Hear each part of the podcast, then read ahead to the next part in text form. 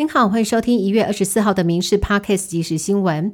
台北市有国小传出禁忌小国手霸凌同学，有家长控诉孩子在学校遭到同学霸凌长达一年，甚至还言语恐吓，受害者甚至不止一人，而且超过两年。更让家长无法接受的是，在霸凌调查报告成立之后，这名小国手还被票选为模范生，校方甚至还颁奖表扬。今天在议员的陪同之下，两位受害家长出面痛批校方失能。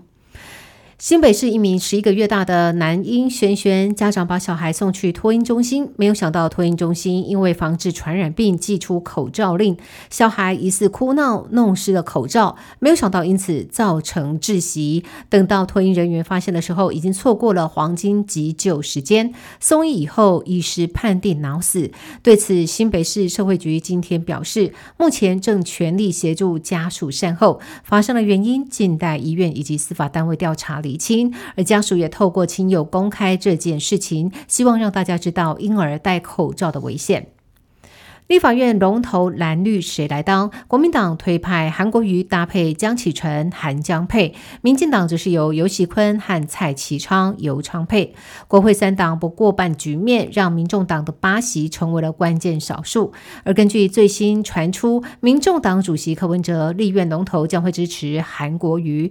对此，柯文哲办公室发言人陈志涵今天回应，对所指称的内容毫无所悉。目前民众党团也尚未。定案，民众党表示有意愿争取立院龙头者，应该具体回应民众党所提出之国会改革主张，而不是以其他的方式来争取支持。我国总统大选刚落幕，五二零之后将进入全新政局，台海局势变化也引发外界关注。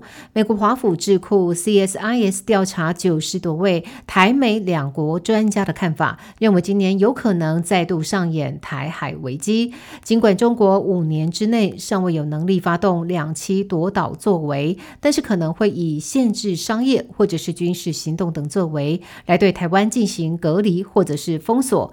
国内学者认为。为中国即使想要封锁，也得考虑国际的反制。但是台湾与美国在二零二四年都将进入全新的政局，美中台之间会有什么样的变化，备受关注。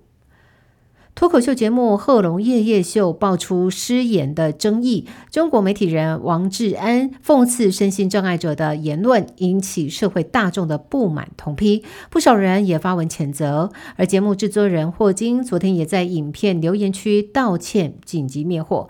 但是王志安依旧不认错，在 X 平台发文反呛。当事人陈俊汉律师则是表态感到遗憾，尽管制作人霍金已经留言致歉，带来的负。面免影响恐怕不是道歉就能了事。春节快要到了，公路局拟定相关苏花路廊疏运计划，二月十三到十四在花莲崇德试办北上小客车高承载。只要在特定的时段，车上坐满三个人，就可以行驶大客车优先道。另外，公路局也在特定的时段禁止大货车行驶苏花路廊特定路段。而为了缓解塞车的问题，还寄出了抽福袋的相关活动，要鼓励民众搭大众运输返家过节。菲律宾总统小马可是日前罕见的以台湾总统祝贺赖清德当选。结果引爆了和中国之间的口水战。中国外交部还公开呛小马克士，要他多读书。小马克士受访的时候被问到此事，他说：“祝贺赖清德当选台湾总统是基本礼貌。”而菲律宾国防部长铁欧多洛的态度就强硬许多，回呛中国外交部发言人自甘堕落。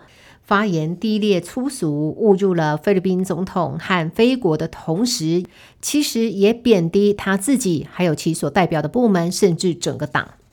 美国共和党总统初选于当地时间二十三号在新罕布下州举行，而结果一如外界所预料的，由前总统川普胜出。根据目前媒体预测结果，川普将获得二十二张代表票当中的十二票，而前南卡州长海利则是拿到九票。至于新罕布下州自行举办的民主党初选，现任总统拜登也是顺利过关。以上新闻由民事新闻部制作，感谢您的收听。更多新闻内容也请上民事新闻官网搜寻。